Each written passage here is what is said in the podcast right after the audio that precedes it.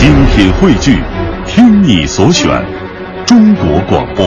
radio.cn。各大应用市场均可下载。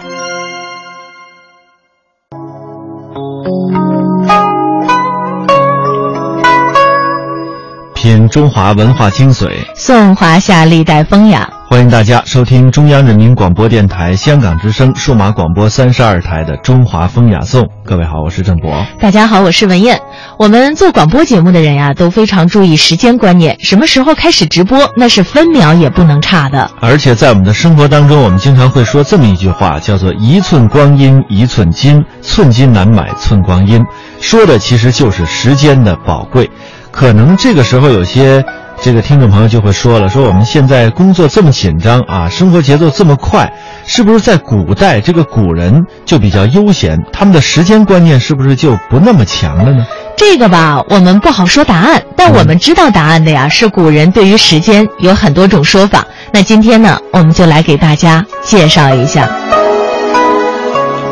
在古代，一个时辰。等于现在的两个小时，这个我们都很熟悉，而且在很多的电视剧当中哈、啊、都有应用。但是在古代的，你想这一刻钟，是我们现在说的十五分钟吗？还有我们很多的词语，比如说三更半夜，说的是几点呢？还有这个弹指一挥间，这弹指到底是多长时间？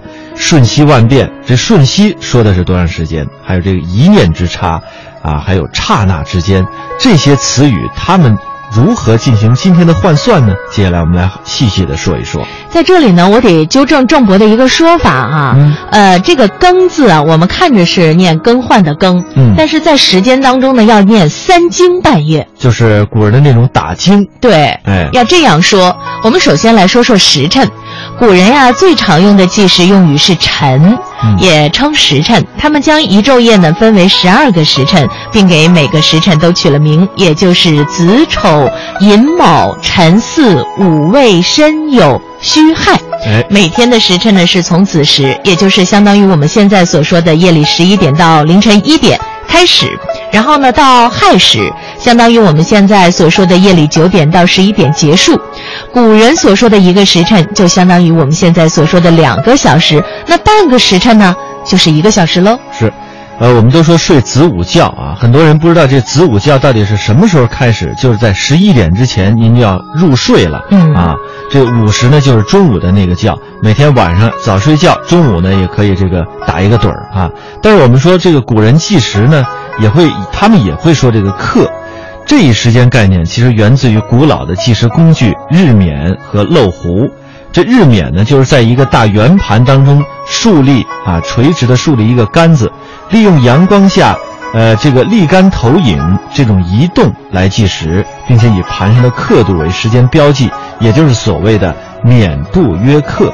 最初呢是用漏壶来计时的，这一昼夜呢有一百个刻度。所以古人所说的这个刻和我们现在所说的一刻钟，在时间上，呃，长短上还是有出入的。一直到了清代，它改成了一百克啊，把改成了九十六克。所以说那个时候才一刻完全等同于现在我们说的十五分钟了。在明清小说里，经常会用到一炷香和一盏茶，呃，来表示时间。说起来呢，咱们中国人呀，自古就有喝茶的习惯，所以用喝茶的时间来计时是很正常的。古人喝茶喝酒用的那个小杯子呀，叫盏，所以呢，才叫一盏茶的时间。寺庙呢，是老百姓常去的地方。烧香又是寺庙里最常见的宗教仪式，所以呢，燃烧一炷香的时间也就成了人们最常用的表达时间段的用语了。我们现在都会说“我歇一会儿”啊，这个“歇”其实也是古人表示时间的一个用语，有着一歇和半歇这样的说法，意思都差不多，就是一会儿的意思。比如说在《水浒传》当中第十五回就说这阮小二哥几个呀，把三只船丝并着划了一些。在二十三回当中又说到武松半歇把大虫打作一堆，哎，如今呢，在这个江南的一些地区，仍然保留了这个“歇”的这一层的意思，就是一会儿的意思。比如说上海话有有一个叫“一歇歇”，就是意思啊，就是短时间之内的意思。嗯，我觉得“一歇”就是一会儿哈，“一歇歇”好像感觉那个时间更短一点，因为它这个语句的重复呢，让我们感觉到那个节奏感很强。嗯，我们经常会听到一个词叫“晨钟暮鼓”啊。嗯，呃，古人呢对白天和黑夜的计时和称呼都不相同，白天呢称之为钟，黑夜呢说成是鼓或者是经。如果大家到北京来的话，会在北京看到钟楼和鼓楼。嗯，在古代呢，城镇都是设有钟楼和鼓楼的。晨起的时候要撞钟报时，所以呢白天都要称为几点钟。夜晚巡夜人员打击梆子以点数报时，所以夜晚时间呢就称之为经。有的地方呢是以击鼓的方式报时，所以夜晚的时间还称之为鼓。所谓的几经天儿和几鼓天儿都是这个意思，而晨钟暮鼓啊也是源自这里的。另外呢，在一些佛教经典当中啊，也有一些特殊的表示时间的用语，就是刚刚我谈到的这个弹指啊、瞬、念、刹那等等。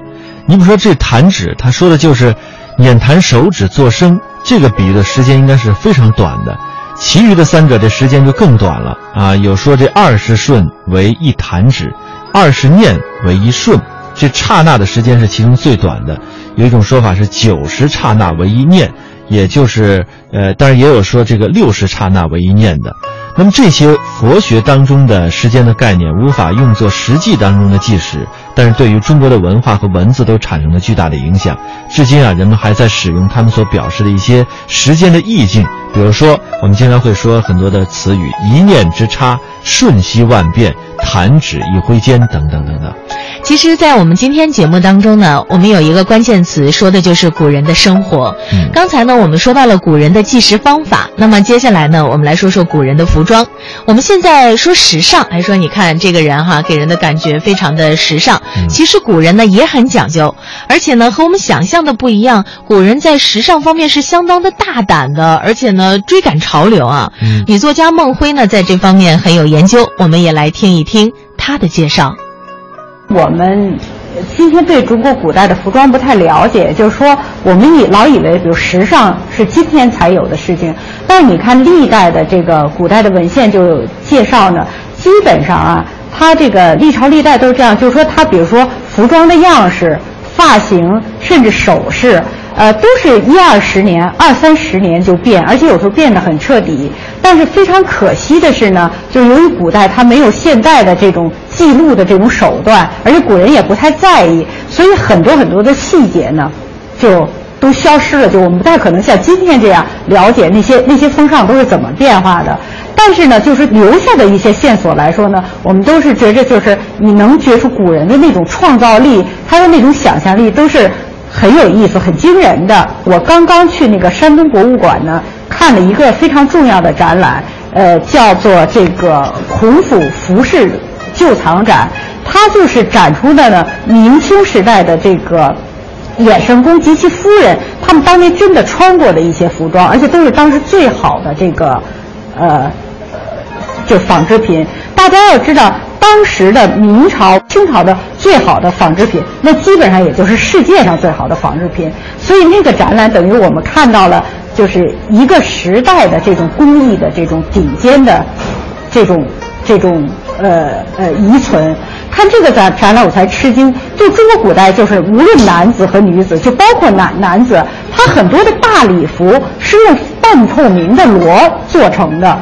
由于这个罗的这个特殊的组织呢，它天生形成一种木纹，呃，或者说叫水波纹，所以它实际上是搞一个映衬的效果。这个东西在明代的文献里是有记载的，当时他就讲说，这明代的官员就是故意这么穿，而实际上我们看这个实物呢，你就证明他那个不是瞎编，他都是这样子的，嗯。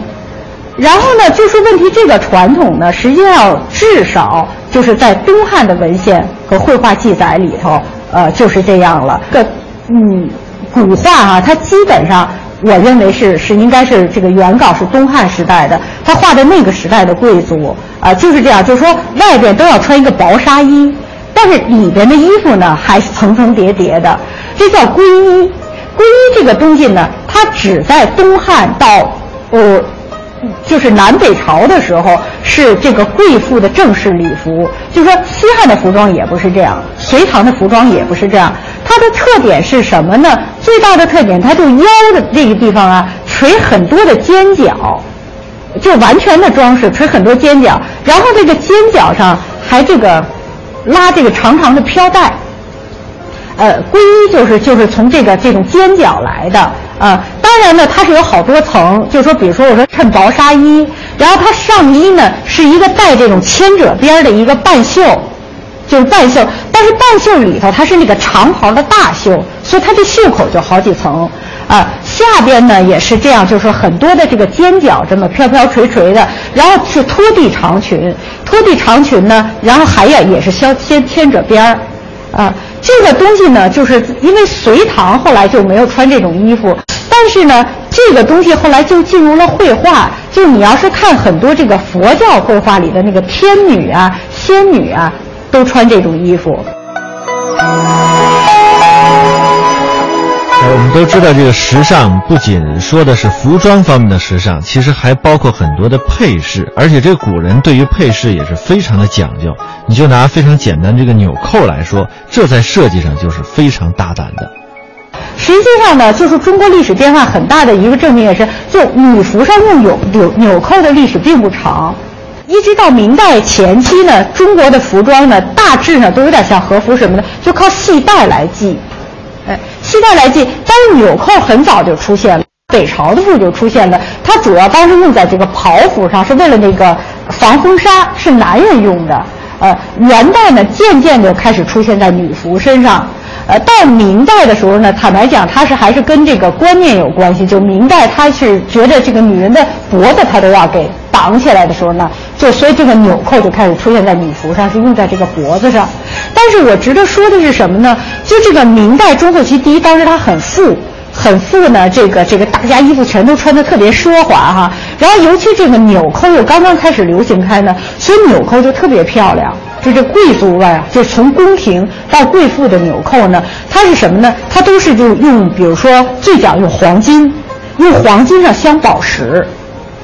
你看明代的纽扣就是这样，呃，它是那个呃非常华丽，有铜鎏金或者银鎏金哈，呃，那么最讲究的呢就是这个金纽扣。然后呢，它比如当时大量的那个呃呃这个。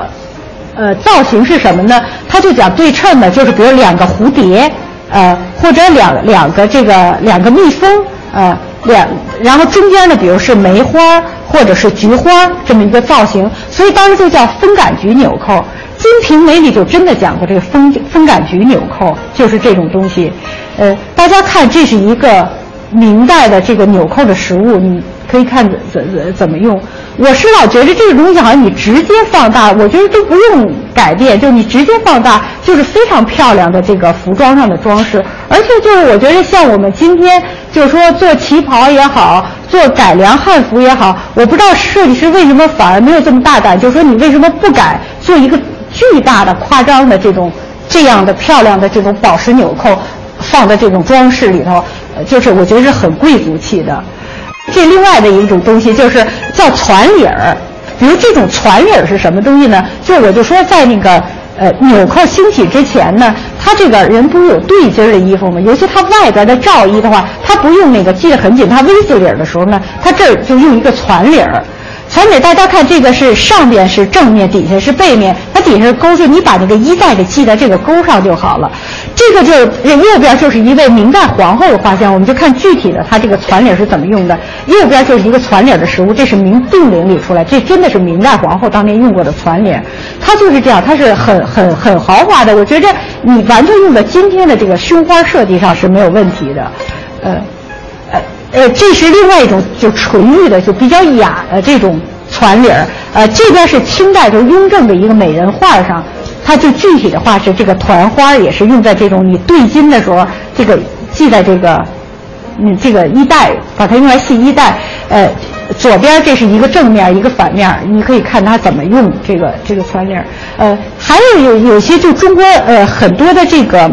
细节的这个装饰方法，我觉着今天也是可以考虑的。比如这是什么呢？这叫影金绣，这个花边儿。这花边儿是怎么做的呢？它是绣的哈，它是这个把金箔给贴在底下，缝上边儿，然后上边再一道一道的用那个丝线给疏疏的给，呃，就不同彩色丝线绣成不同颜色的图案，这样那个金色就在这个丝线的缝隙里头闪烁，所以它叫影金。至少两首宋词里都谈到，就比如女孩子她送给情人的这个香囊，说这就是影金。绣成的，呃，而且呢，这个在，呃呃墓里头出土的这个当时这个女鞋里头，也是用这种影金的方式，而这种方式后来在广绣里一直保存下来，就叫影金。接着我们再讲一个更有意思的事情，就是我不知道大家知道不知道，中国古代女性也穿高跟鞋，呃，而且呃，这个其实高跟鞋这个东西呢，历史上好像一直就有。一直就有，但是呢，到明清有个很特殊的习惯在哪儿呢？就是我们都知道，这个从宋代以后吧，女性就开始流行绑脚，而且这个现象越来越普遍。比如宋代的时候还不一定，人人都绑；到明代就人人都绑了。但绑脚的时候，宋代绑脚之后，她还穿的是平底鞋。就明代中后期以后吧，她居然这个绑脚还穿高跟鞋，呃，叫高底儿鞋。所以你看《金瓶梅》里头。那些女性就都说叫穿高跟高底儿鞋，而且呢，她还有意思，就是说，呃，那个潘金莲还跟孟玉楼说过，说你干嘛做平底儿鞋？说平底儿鞋那个呃呃不好穿，呃，然后他们穿高底鞋还能踢毽子，啊，还能够跳绳，就很很很很奇怪。呃，但是不管怎么说呢，大家看这个左边这个就是定陵里出来明代皇后的高跟鞋啊，但是它是用比如用毡呐，用纸啊，呃，当然也用木做。这个高跟鞋就出来很多花样啊，比如说，首先它大家用香木做，就中国古代它是非常讲究女性要浑身散香的，所以从汉代开始就讲究这个鞋里头就要放香料。让你这鞋是散香味的。就是有了高跟鞋之后呢，就，呃，出了很多的这个很俏皮的这种小游戏。比如说呢，他把这个跟儿呢周围做上楼花儿，然后我放一个香囊进去，你这个鞋就就往外散香啊。还有的人是在这鞋跟里放一个小铃铛，然后你一路走，这铃铛就一路响。呃，最有意思的是从明末开始呢，就有人是什么呢？他把这个高跟的这个底部给做成镂空的镂空花，然后呢，他这高跟里装一个小变做做成一个小抽屉，活动的。这活动的抽屉的底儿呢，你那个做成跟这个鞋底一样的镂花，然后你把一个小粉袋，芳香的这个小粉袋啊，小粉囊能漏粉的呢，缓缓漏粉的这个小粉袋，搁在这个抽屉里，你给推上。这样的话，这个女性她走到哪儿啊？她那个身后就是她走一步就印一个小花印儿，走一步印一个小花印儿，啊！而且这个时代在清代的这个竹枝词里，他是写的，就是这个些文人就写，他说，比如到庙里头去，当时因为女性不太能常出门，但可以出门的一个地方是到庙里进香。说庙里进香就迎，哎，就看见一个女性就过来了，呃，有仆人跟着。然后就是他走过的地方，就一步一个兰花，一步一个兰花，还散着香气，啊，呃，就是这样子的。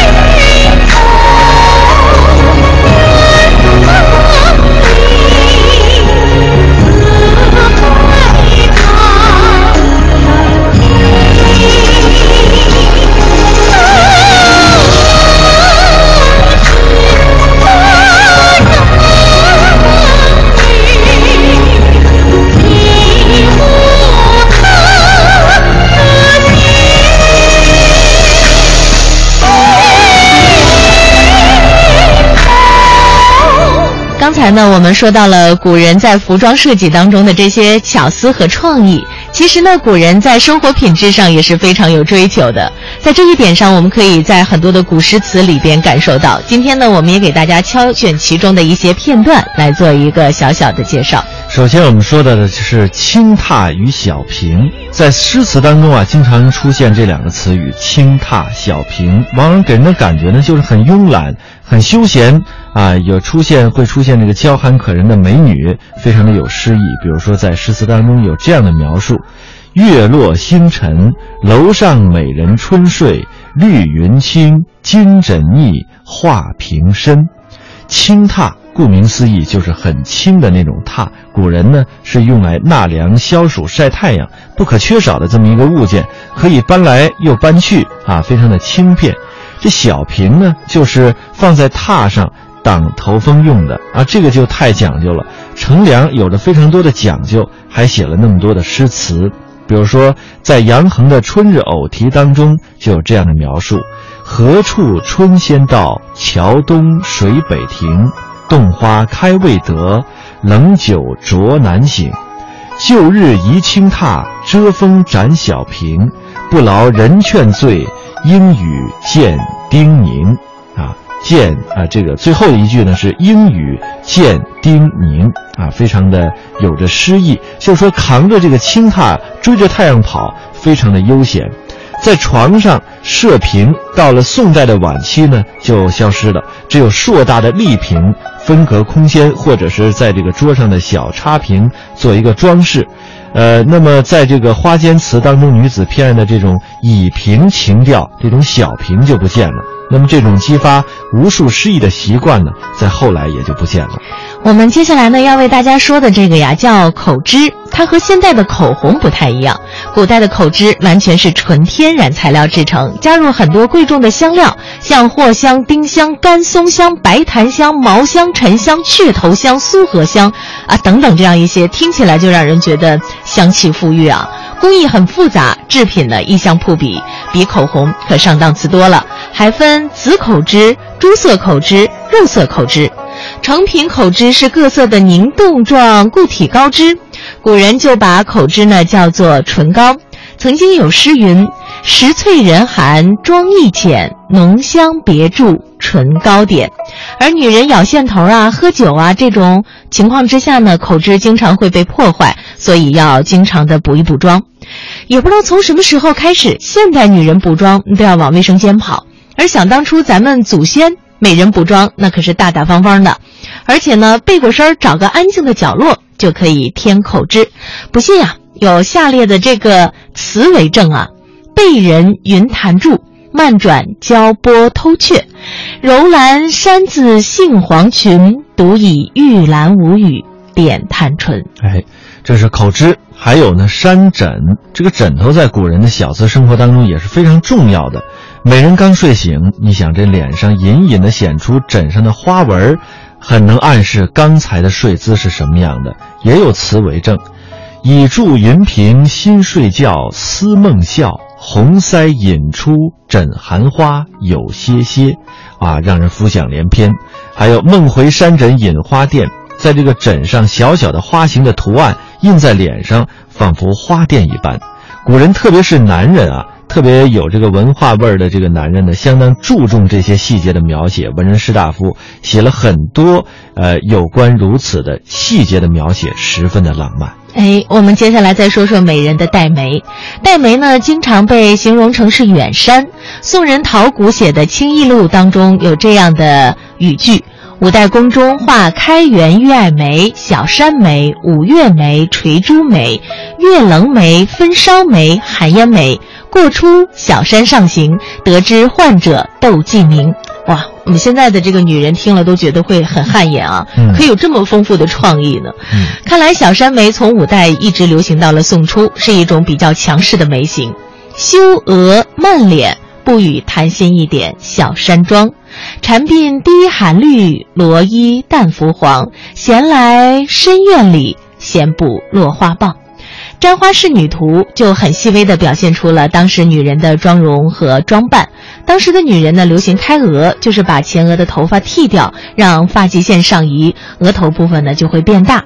淡扫蛾眉叫宫妆，面部开阔，这能折腾的地儿啊就更多了。哎，古人对于女人的眉毛和画眉的功夫已经到了很崇拜的地步啊！君不见多少诗词歌赋描写眉毛，用了多少美妙的词句词汇来描写眉毛。只有聪明有才华的女人才能画出与众不同的眉毛。当然，这个眉黛啊，还会这个加进一些香料。如画眉、七香丸之类的这种眉黛，它不仅墨色鲜明，还有香气扑鼻的感觉。周艳邦曾经说过，画眉的这个墨痕印到男人的衣襟之上，眉痕会香味隐隐，随着时间的流逝，这个香气才一点点的灭掉。故事里心心不平也明，如一清平风静冷清。北风行，古道一孤亭。今生繁华悠然，空尽红尘爱恨，不改抚平。风华绝命，我归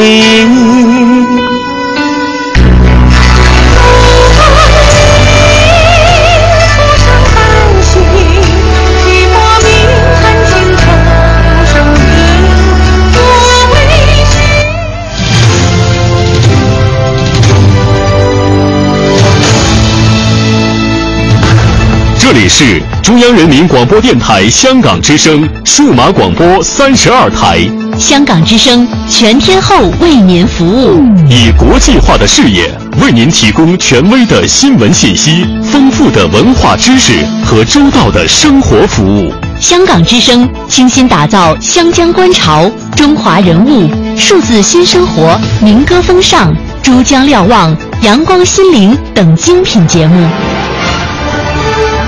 评说新闻中的道理，论述事实中的缘由。香港之声新闻节目，纵览全球资讯，平息焦点话题。他们如璀璨明珠，点亮历史长河。他们如文明文化节目。共享文化盛宴，欣赏壮美诗篇。歌声随聚散的浮云，从辽阔天空而来。音乐节目唱响五彩华章，拨动你我心弦。从旷野大地而来。纵观生活大千世界。世界。生活服务节目，发现生活智慧。展示多彩人生，寻找独家观点。普通话、广州话双语播出，敬请关注中央人民广播电台香港之声数码广播三十二台。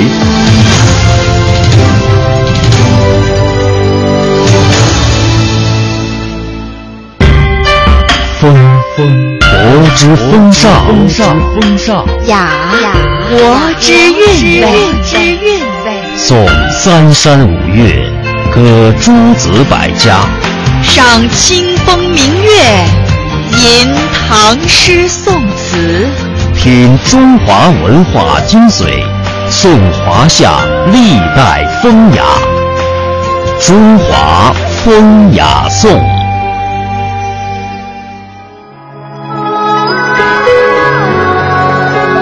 大家继续锁定收听中央人民广播电台香港之声《中华风雅颂》。大家好，我是文艳。大家好，我是郑博。今天我们节目主要说的呢是古人们的生活，可能会有很多的朋友在这一刻很感叹，说没有想到古人的这个追求如此之有品位哈，嗯，而且细腻。对，而且呢，这个表现出来的也是非常的有风韵，嗯，足以让我们现代人在听到这个的时候，感觉到自己怎么每天都是灰头土脸的吧？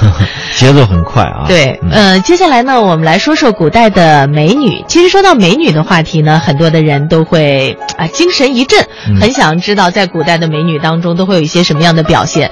因为我们现在说到美女的话，大致就会在脑海当中反映出。中国古代的四大美女是吧？嗯，像杨贵妃啊、貂蝉呀、西施啊，还有这个杨昭君、王昭君、王昭君。嗯，你是受杨贵妃的影响吗？杨玉环啊，对。但是实际上呢，在很多的这个文词当中，依然活跃着很多的中国古代美女的这个形象。今天呢，我们也带领大家一起来了解一下。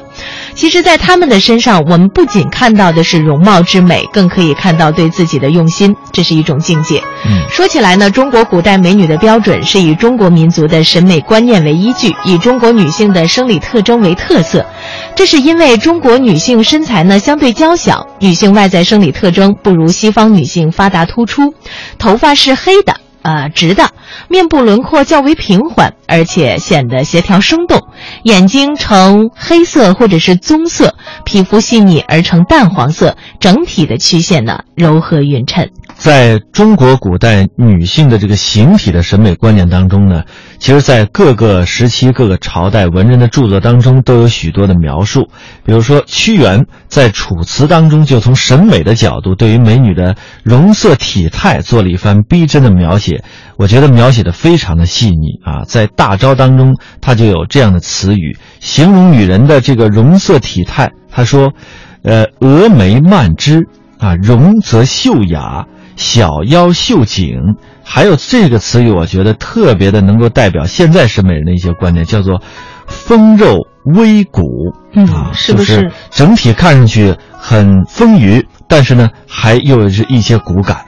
嗯，这种感觉就是这个像范冰冰那种感觉，是吧？对。嗯，那宋玉呢，在《登徒子好素赋》当中写道：“眉如翠羽，肌如白雪，腰如束素，齿如含贝。”他在《神女赋》当中也写道：“貌丰盈以装梳兮，包温润之玉言；眸自炯其精明兮，聊多美而可观。眉帘娟以鹅阳兮，朱唇滴其若丹。”嗯，曹植呢，在《洛神赋》当中就有着这样的描写，我们大家非常熟悉。之前我们也详细的介绍过这篇作品，其形也翩若惊鸿，宛若游龙，荣耀秋菊，华茂春松。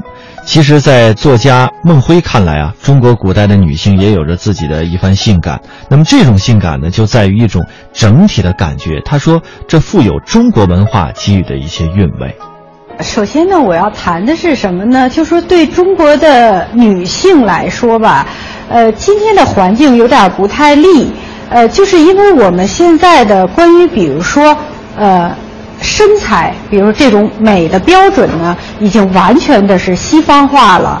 比如说呢，我们现在都认为这种三围，呃，然后长腿，呃，长脖子，呃，好像这样才美。然后，呃，比如说我们选这个模特呀，也都是按这个标准选。但实际上呢，比如你中国历史上本来女性的这个削肩，比如说这个长长的这个杨柳腰。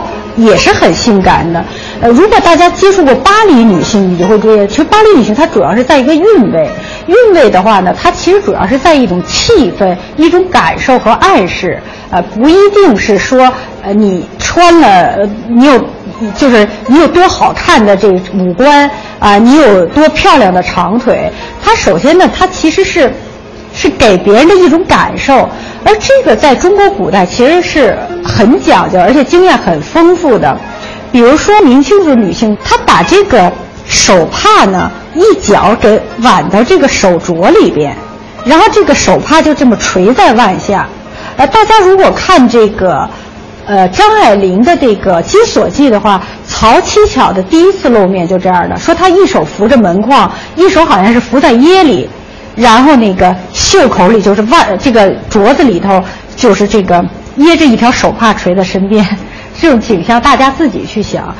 总而言之呢，就是说这个其实我就说这个这个性感是一种感觉，所以它有的时候是你给对方的好多的一种暗示或者是启示。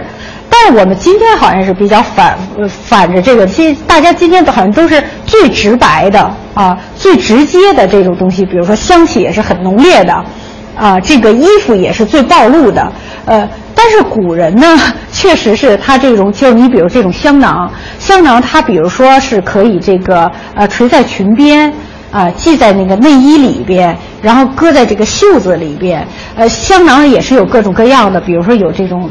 灵秀做的，还有的就是它还是很漂亮的装饰，就比如像下边这个，它是一个玉雕的镂空的，然后你可以不断的放在里头香囊，所以它垂在裙边的时候，也是一个很漂亮的装饰，换来晃来晃去的。所以说，这个性感呢，也是有着很强的一种韵味的。我们都知道呢，中国古人讲究天人合一，这种观念可以表现在很多的方面。比方说，自己和周围环境散发的气味要好。就拿女性的这个袖背来说，要浓熏袖背，这一点咱们现在人可能是很难做到了。所以说，古代的美女对自己要求是非常严格的。中国古代的。这个你晚上的这个床帐啊，呃，一定要是香的，呃，这个东西就是大家在《孔雀东南飞》里最简单的嘛，就这个呃，红圆覆斗帐，四角垂香囊。就在东汉的时候呢，它这个帐子里已经垂香囊了。那么到了唐代的时候呢，就很有意思，就这个女性的床帐里头啊，它这个专门有一种小香炉，都做的非常可爱，比如做成兔子呀，做成鸭子呀。这种香炉呢，是放在这个床帐的一角，熏香。而这个当时呢，这个不同的场合用什么样的香也是不一样的。比如说，这个专专门有帐中香，就是为了晚上制造这个气氛使用的。呃，这种帐中香，比如说有一种是它用这个鸭梨，用梨汁儿，就水果汁儿，跟这个比如檀香啊、沉香啊。混在一起，我们今天已经不太知道呃这是什么味道了，除非我们复制一下。但你可以想象，比如带着果香的那个呃叶帐，它它一定是很那个制造一种不同的气氛的。呃，这个东西呢，你比如说到了宋代的时候，就开始强调强调挂这个这个呃鲜花做成的这种各种的花球啊啊花篮呐呃或者这种小花囊啊。呃，到明清时代呢，就变成了这个花篮儿，就这花篮里头，比如配几种香花儿啊，甚至在晚清的时候很有意思，它是用比如茉莉花啊或者素心花啊，它给这整个用花做成一个比如飞鸟啊，做成一个呃小小小小怪兽，然后吊在这个花篮里面。总而言之呢，它是要用各种各样的方式呢，让你那个帐子里的氛围很好。嗯，最有意思的是在哪儿呢？就这个茉莉花起来之后呢，这个明清女性还讲究是什么呢？就是晚上睡觉之前要在头发上簪上茉莉花。说茉莉花有一什么特点呢？它黄昏含苞，到夜里头放，越到深夜的时候它越香。所以你想，它是给人一个过程的，就是说你就寝的时候。你反而没有那么香，但是半夜这花渐渐渐渐渐渐开，所以你后半夜的时候，反而这个这个女人身上发的香气是非常的浓烈的。大家可以想象这样的，而且是花香。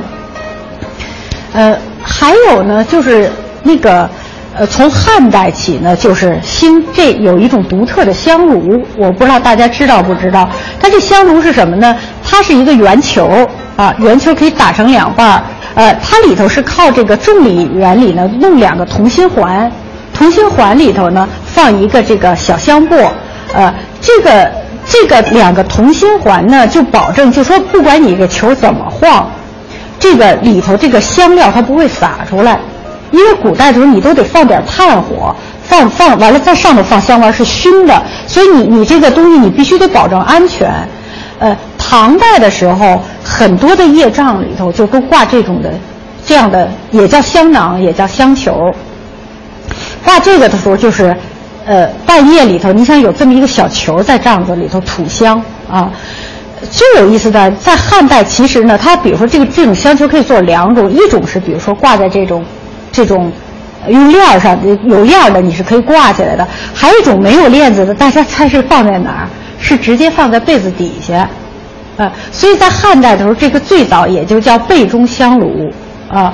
然后那个，而且这是真的，因为《金瓶梅》里头啊，这个潘金莲她有一个情节，就讲说这个潘金莲呢到李瓶儿房里，李瓶儿还没起床，她伸手去摸，一下就摸出一个银香球。这潘金莲很粗俗，她就开一玩笑，哟，她说李大姐下了个蛋在这儿。而实际上，这个这个这个被里头有像放香炉的这个东西，这个一直到这个明清文献里都是记载的。所以你想想，一个被子里头有这么一个圆球，呃，它整夜的在这儿这么慢慢的散一点香，这是什么感觉啊？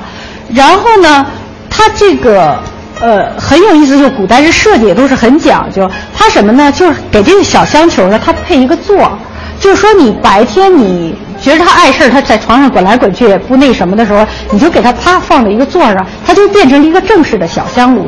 然后夜里你可以给它放在被子底下。还有意思就是在哪儿呢？我就曾经呃讲过，就说这个这个西方这个洒香水的这个始终在中国没有流行。中国人讲的是带香囊，这个香囊呢，而且呢，就是呃从这汉晋开始，他就喜欢戴在这个袖子里头。就中国特别讲究，这个女性讲究是从袖子里头往外轻轻的散一缕香，当然还可以放到怀里，放到怀里。她总之而言之，她是要这样，就是。呃，不是那么明显的，是那么悄悄的给你送香，呃，很有意思的在哪儿？大见的是一位侍女哈，那一个大袖很潇洒的歘垂下来两个香囊在肘后，啊，这样子。然后宋代的女性贵妇就很有意思，是什么呢？她就是遇到这种重大的政政治活动的时候呢，这个贵妇就在自己袖子里垂刚才我说两说的这种香囊，啊，垂两个。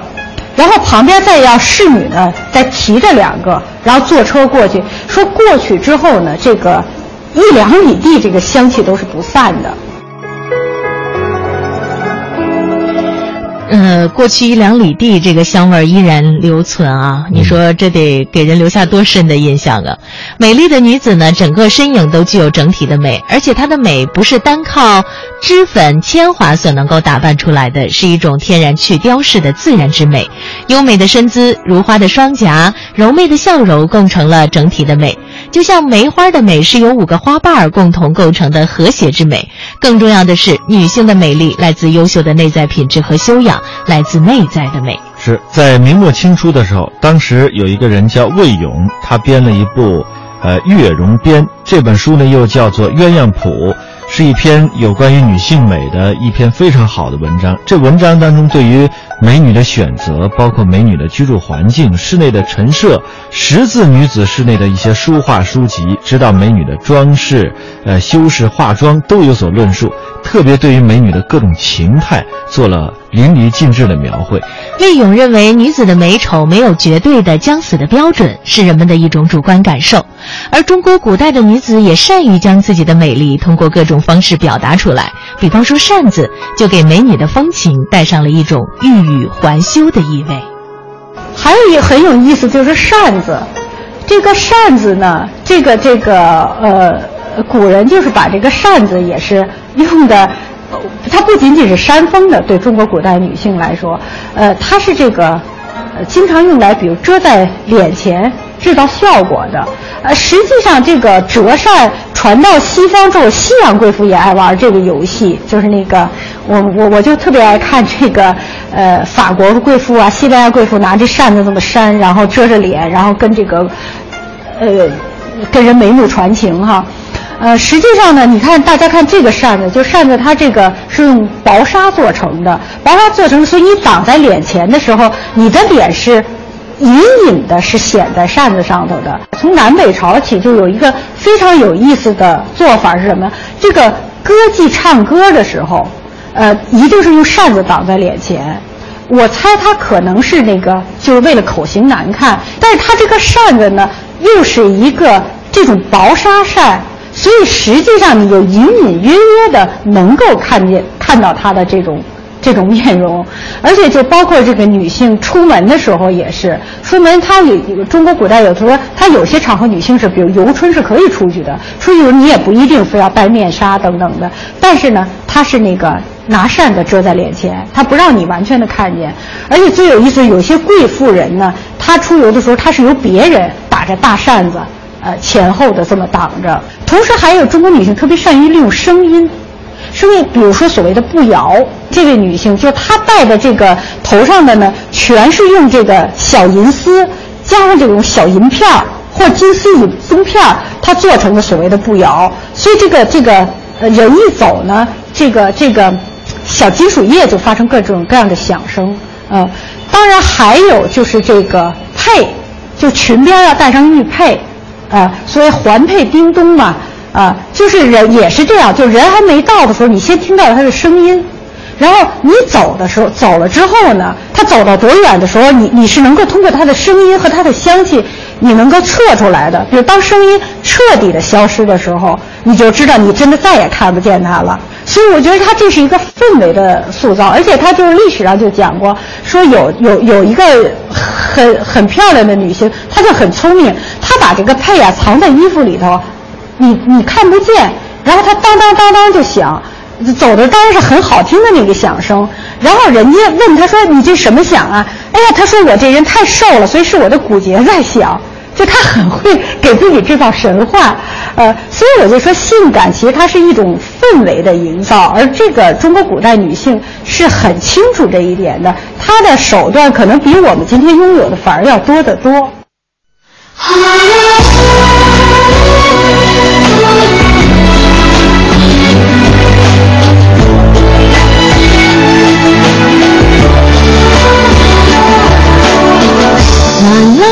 白云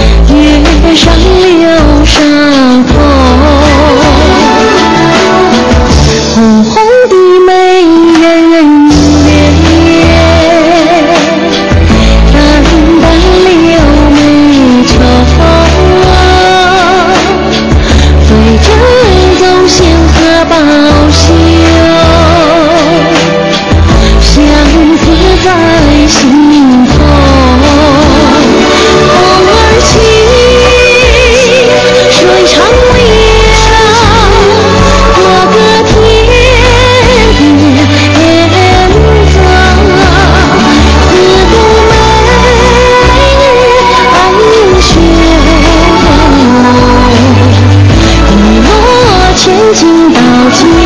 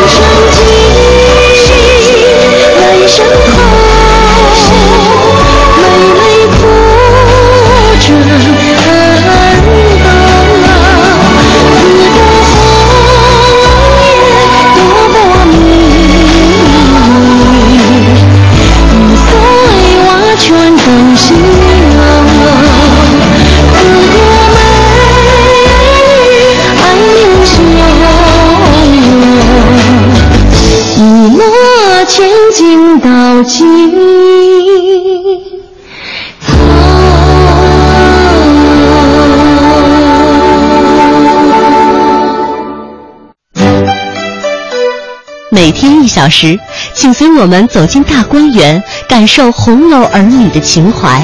每天一小时，随我们坐进白鹿书院，听朱子的治家格言；每天一小时，可邀李白品美酒，白居易赏梅花。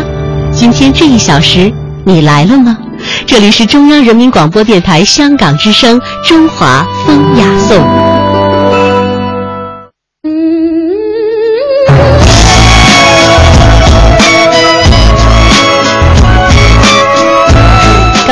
我们是说了中国古代美女的标准，有了美丽的姑娘，就希望能够把姑娘娶回家中啊，成为美丽的新娘。现在呢，有很多年轻的朋友喜欢中式婚礼，那么中国传统的婚礼都有什么样的呢？哎，这个其实我们现在的很多中式婚礼啊，都是按照呃一些这个我们的古人的其中的一些结婚的一些习俗啊，把其中的一些细节加以改良，形成我们今天看到的一些中式婚礼。比如说，在周朝的时候啊，周朝的婚礼呢，就是不穿鲜艳的衣服，以玄色为主，应该称得上是最这个肃穆的周朝婚礼了。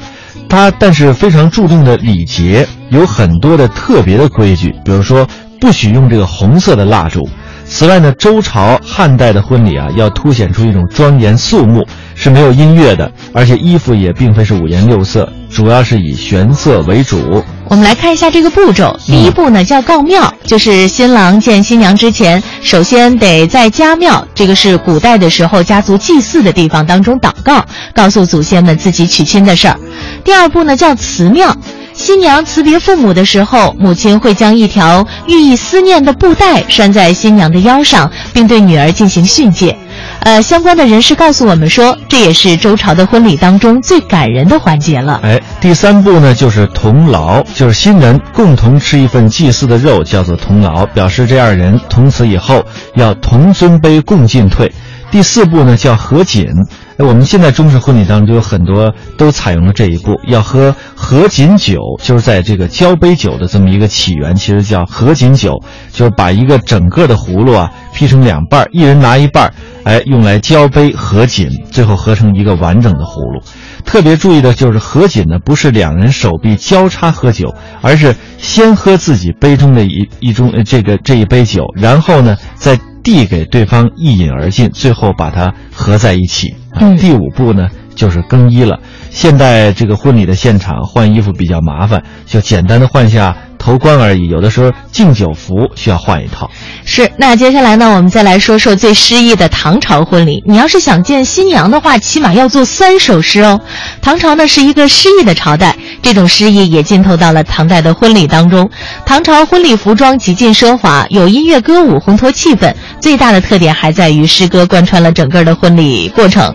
比方说，第一步呢叫下序，就是戏弄新郎。新郎迎娶新娘的路上，新娘的亲戚好友会拿着这个秸秆啊打新郎，而新郎呢不仅要给他们发彩钱，还需要吟诗赞颂新娘，直到他们满意为止。第二步叫做催妆师。到了新娘家门口之前，新郎在马上要吟诵催妆诗，催促新娘赶紧梳妆打扮。如果新娘对于这首诗歌很满意的话，才会呃走出闺阁，呃拜别父母，跟你上车。第三步呢叫仗马车，新郎啊迎娶新娘回家，路上好事者会以马车挡道，新郎呢当场要写一篇漂亮的文章才可以放行哦。嗯，还有接下来第四步叫青炉对拜啊，就是婚礼当天的时候，新人需住屋外啊，用青炉行夫妻对拜之礼。还有呢，就是雀扇诗，新郎要一睹新娘的芳容，需做一首雀扇诗，夸得新娘心花怒放之后，新娘才会和新郎得以相见。第六步呢叫执手礼，就是新人呀双手相扣，一起呢吟诵古诗词。所以说呢，在唐代要想结婚的话呀，你这个文采方面真的不能太差了哈，嗯要不然的话呢，可能这个婚礼就不是那么顺利了。哎，所以说呢，在诗意的这个婚礼或者是肃穆的婚礼当中呢，都可以让我们感受到，在不同的时代当中，人们对于这种礼仪，对于当时社会潮流的一种遵从。今天的中华风雅颂呢，到这里要和大家说一声再会了，也感谢各位的收听，我们下期节目再见。再见。